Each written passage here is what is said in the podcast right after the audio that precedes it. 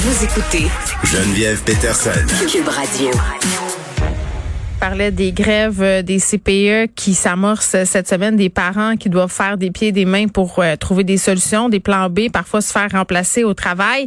Euh, tout ça jumelé au fait que si on a des enfants en âge scolaire, ça arrive aussi régulièrement là, que des parents aient à s'isoler avec leurs enfants, manquer le travail en attendant des résultats de tests, de tests COVID. Bon, ça m'est arrivé à plusieurs reprises l'année dernière. Là, habituellement, ça prend 24 à 48 heures. Puis quand on sait que souvent on va faire le test pour avoir l'esprit tranquille, c'est-à-dire qu'on on sait, même si on peut absolument jamais être certain à 100% que notre enfant ne l'a pas, mais on veut se rassurer l'effet qu'il n'y a pas la COVID, qu'il n'ira pas euh, justement contaminer personne.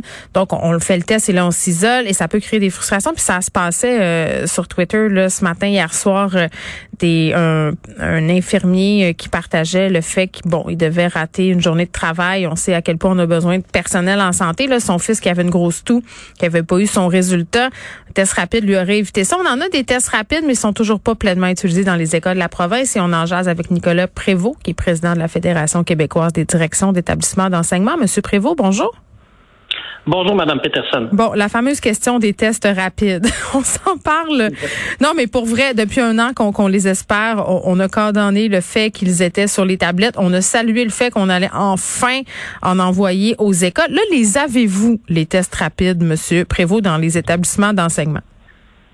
Je vous dirais que les tests rapides sont arrivés dans la majorité des établissements scolaires au Québec. Là, mais il y a encore des endroits où euh, les, les, les, le matériel n'est pas encore arrivé à l'heure on se parle, mais c'est très peu dans très peu de cas. Là. OK, donc majoritairement, les tests rapides sont rendus dans nos établissements, euh, ce qui est une bonne nouvelle en soi. Maintenant, euh, est-ce qu'on est capable de les utiliser, ces tests-là? Parce que là, ce qu'on entend, euh, c'est qu'on n'a pas nécessairement la capacité de les, de, les, faire fonctionner, de les utiliser, de, de, former des gens pour les faire passer. Est-ce que je me trompe? non, pas du tout. effectivement, le défi le plus gros défi auquel on a à faire face, c'est vraiment de trouver des, des, personnes volontaires, trouver du personnel, dans le fond, pour administrer euh, hmm. les tests euh, rapides. Comme direction d'établissement, bien entendu, on, on, a toujours le souci de pas euh, de, de, de, ne pas se créer de vide de, de, service non plus à des élèves vulnérables ou autres en utilisant ce personnel-là. Donc, et il nous manque beaucoup de personnel même pour ce service-là dans les écoles. Donc, d'en hmm. trouver pour pour les tests rapides, c'est très difficile. Oui, ben, euh, M. Prévost, on s'est déjà parlé là, du fait qu'on manquait d'effectifs, de la pénurie d'enseignants. On a eu des histoires où c'était des gens euh, en charge de surveiller la récré qui venaient assurer des présences en classe tellement il y a personne, même des écoles où on a sollicité les parents là, pour aller euh, surveiller pendant certaines périodes. Ça, c'est un problème, la pénurie, mais est-ce que vous diriez aussi qu'il y a des enseignants qui veulent pas le faire? Est-ce que au niveau du volontariat, là, c'est quoi le portrait de la situation?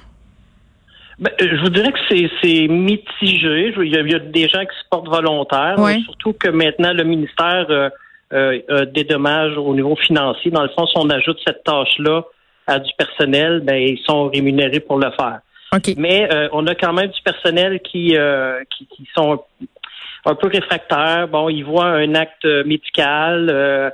nous, on a la confirmation de la CNESST que ça n'en est pas un, mais il y a quand même une certaine crainte là, de, de, du personnel scolaire et des craintes aussi euh, des parents là, qui, qui ne souhaitent pas bon que leur enfant ait ce dépistage rapide là.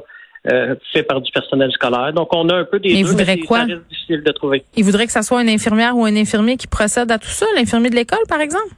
Les parents, euh, oui, ils souhaiteraient euh, certains parents souhaiteraient que ça soit fait par vraiment du personnel euh, ben euh, spécialisé en santé. Mais c'est quand même particulier, euh, Monsieur Prévost. Là, peut-être vous pouvez m'expliquer en quoi ça consiste la formation, là, parce que pour avoir été euh, passer des tests réguliers avec mes enfants à plusieurs reprises, là, il me semble que ça n'a pas l'air non plus de demander un doctorat en astrophysique là, pour faire ces tests-là. Là. Ah, pour le dépistage rapide, de l'acte est quand même assez simple. C'est quoi? ça demande bien sûr une préparation. Ben, c'est vraiment l'utilisation d'un coton-tige, là, mais euh, c'est seulement là, écoutez, sur le bord de la narine qu'on doit qu'on doit passer le coton-tige. On parle pas là du comme le test euh, PCR euh, que plusieurs connaissent là, mm-hmm. où ça doit être enfoui profondément. C'est pas le cas du dépistage rapide.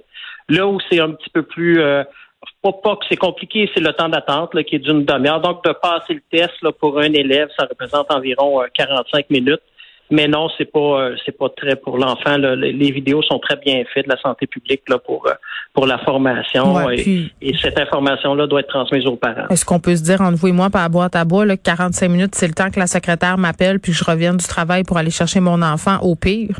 je veux dire, c'est quand même euh, ça, nous sauverait quand même bien des maux de tête. Là, puis c'est ça l'objectif de tout ça, c'est de dire bon, mais mon enfant est à l'école, il y a les symptômes, puis il y a, là on pourra faire ce test-là en attendant d'avoir une confirmation par un vrai test ou pas, mais il y a bien des parents, là, si on met de côté ceux qui voudraient absolument que leurs enfants soient testés par du personnel de la santé, M. Prévost, qui se disent, les parents, je parle, ben pourquoi nous, les parents, on peut pas les, les faire, les tests rapides à la maison? Pourquoi on nous en fournit pas? Ça serait tellement plus simple. Avouez, ça, ça, réglerait quand même des problèmes oh. euh, de façon euh, quand même euh, assez oh. efficace, là.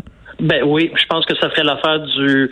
Moi, je voudrais ça. Là. scolaire et des parents, mais euh, on sait que quand même, euh, à, ma connaissance, un centre de service ou deux qui présentement sont en en essai avec un test là, qui se fait par gargarisme. Ouais. Et c'est et c'est fait par les parents. Dans le fond, euh, l'école va communiquer avec le, le, le, parent en question, l'élève sera isolé à la maison ou le test sera passé par les parents.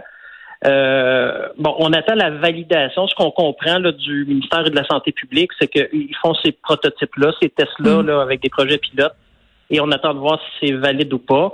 Mais effectivement, ça pourrait être, je pense, tout le monde serait assez heureux de euh, cette, procédure-là, les parents premiers. Ben, les parents, ils veulent participer aussi en grande majorité, là, M. Prévost. Là.